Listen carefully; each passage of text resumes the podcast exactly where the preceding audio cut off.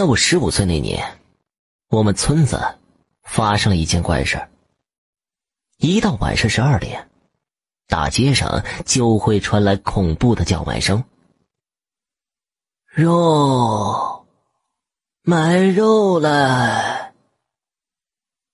那声音颤颤巍巍，由远及近，由近及远，飘飘忽忽，就像孤魂野鬼在哭嚎，吓得人们胆战心惊。时间一长，就有人找到了村长，说这村里半夜老出怪声，要是把孩子大人吓个好歹的怎么办？得想个办法呀。村长一想，这想什么办法呢？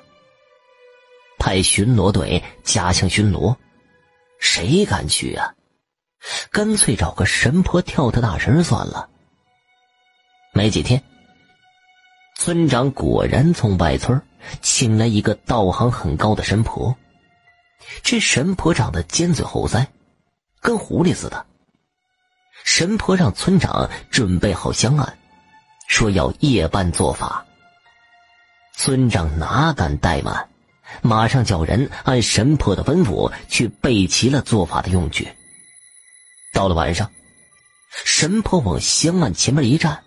半睁着眼睛，跟围观的人群说：“我做法要请各路神灵，这年头神灵都忙啊，你们得给神灵一点跑道费。”村长一听，明白了，马上带头往香案上压了五十块钱。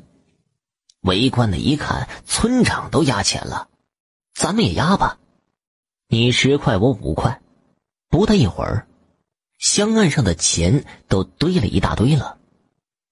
神婆拿眼一扫，乐得黄板牙一呲，就跳上了大神天开灵，地开灵，各路神仙快显灵，快显灵。跳完之后。神婆弄了一张黄标纸，用桃木剑一挑，在蜡烛上一烧，又嗷嗷闹了一通，对村长说道：“你们村半夜的叫卖声，是一个卖肉的野鬼。这个人呢，生前死的冤，我呢已经请各路神灵把他押回地府去了。”村长一看，赶忙道谢。又给了神婆一些工钱，就把神婆给送走了。打那以后啊，村里还真消停两天。可到了第三天，那半夜的叫卖声又来了，比上次叫的还响，比上次还瘆人。村长一看，这神婆做法怎么就管两天呢？还得把他请来再折腾折腾。第二天晚上十二点。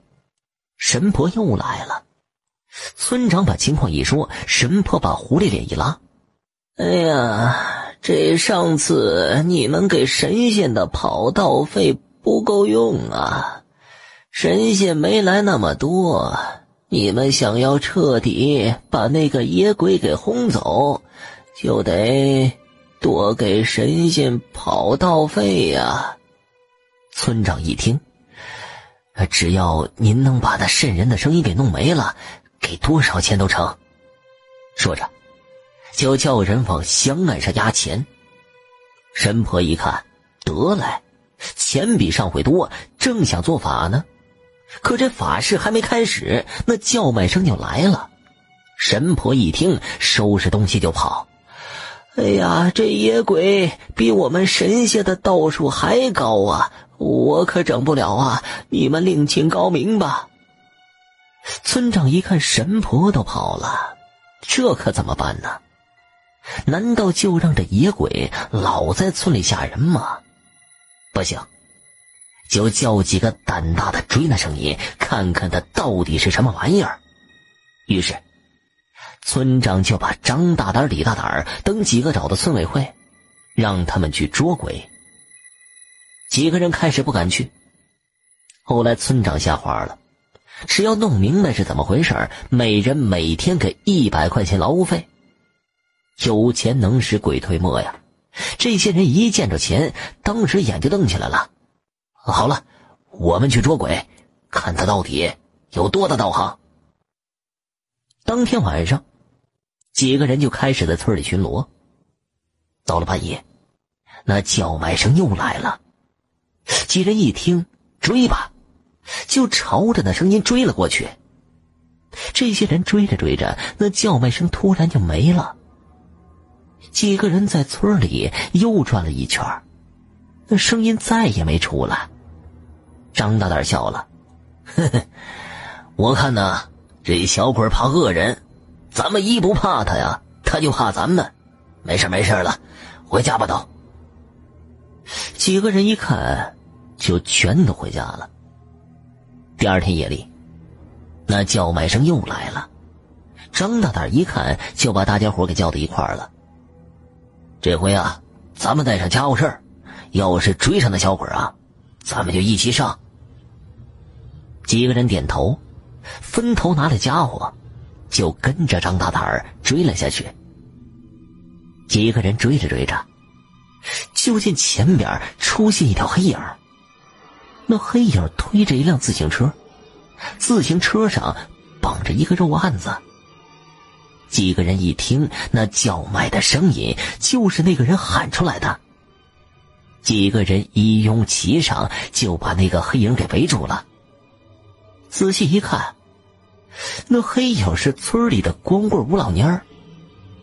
几个人用手中的家伙一指吴老蔫儿：“嘿，你个老蔫儿啊，你半夜三更的干什么呢？”几个人一喊，就见吴老蔫转过身来，两眼发直，龇牙咧嘴，一边龇牙还一边叫卖着。几个人一看，当时就毛了：这吴老蔫怎么了？难道让那个小鬼给附体了吗？没错，肯定是鬼附体了。张大胆冲大伙一挥手，那意思赶紧把吴老蔫给打倒。他一倒，那鬼就出来。几个人一拥而上，一顿乱棍就把吴老蔫给打躺下了。吴老蔫这一躺下不要紧，立马口吐白沫，伸腿瞪眼了。张大胆一看，坏了，吴老蔫要完。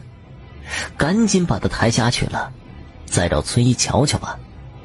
几个人七手八脚的就把吴老蔫给抬回家了。刚要去找村医，吴老蔫那边呼噜起来了。几位一看乐了，感情这家伙是梦游症啊。看来啊，这些天半夜三更的叫卖声都是吴老蔫犯夜游症的结果。可是啊，他要是夜游症。得天天游啊！怎么神婆做法事还消停两天呢？几个人把吴老蔫给叫醒了，一问才明白，吴老蔫总听村里人说半夜有人在大街上叫卖，可他从来都没听见过。神婆一来做法，他有点发毛了，就想在晚上听听。他足足是听了两个晚上，可什么都没听见。张大胆一听，哼，你没听见就对了，那叫卖的就是你，害得我们白白搭进去几十块钱的请神钱。后来呀，一到了晚上，人们就把吴老蔫的院门给锁死，白天再给他打开。打那以后啊，这夜半叫卖之声就再也没有了。那好好走啊！那咋推车呢，看走！